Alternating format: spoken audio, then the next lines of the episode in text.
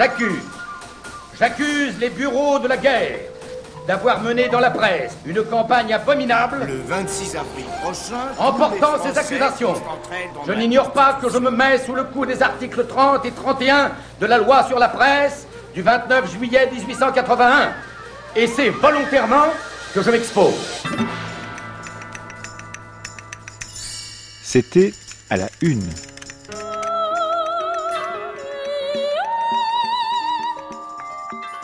Le matin, 29 mars 1939.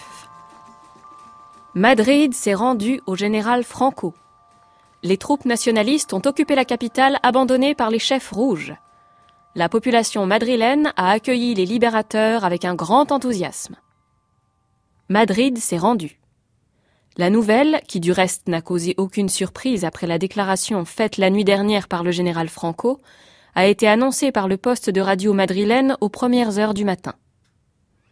L'occupation s'est faite sans qu'un seul coup de feu fût tiré. Ainsi s'est terminé aujourd'hui le siège qui avait commencé le 6 novembre 1936. D'après des informations parvenues de Burgos, les premières troupes à pénétrer dans Madrid ont été des compagnies mixtes espagnoles et italiennes commandées par le général italien Gambara. Escaladant les barricades qui avaient été dressées par les défenseurs rouges, les soldats nationalistes ont été accueillis avec enthousiasme par la foule qui s'élançait à leur rencontre. L'occupation a été complétée par l'arrivée de 200 000 hommes ayant à leur tête le général Franco lui-même. Des drapeaux blancs étaient apparus pendant la nuit à presque toutes les fenêtres de la ville, mais ça et là, les couleurs franquistes se mêlaient à l'étendard de la soumission.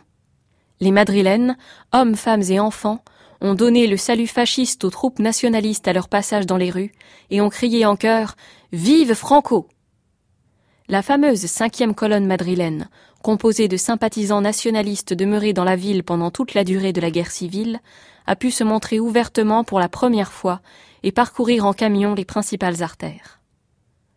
Aujourd'hui, dans les magasins de Madrid, les billets de banque de la République ne sont pas acceptés en paiement.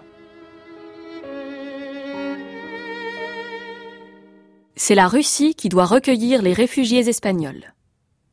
Maintenant que les pouvoirs publics français sont unanimes à exiger le départ de France des réfugiés espagnols qui sont nourris, éclairés, couchés et chauffés aux frais des contribuables, Maintenant que l'on a fait comprendre à M. Lequerica, ambassadeur d'Espagne, qu'il était impossible de conserver plus longtemps hors de leur pays des gens qui ne demandent qu'à y retourner, une question importante se pose de nouveau. Celle des réfugiés de l'Espagne qui vient de capituler. Réfugiés que Madrid, Valence, Albacete et Alicante songent à refouler sur la France. Comment pourrait-on accueillir ces réfugiés de la dernière heure alors que l'expérience a démontré qu'il était urgent de se débarrasser des autres qui les précédèrent dans les camps? Répondre par l'affirmative serait une véritable gageure. Il faut que le ministère des Affaires étrangères prenne à cet égard une position formelle. Pourquoi la Russie, qui a fait la révolution espagnole, n'accueille-t-elle pas aujourd'hui ceux qui doivent fuir l'Espagne pour avoir obéi aux ordres de Moscou?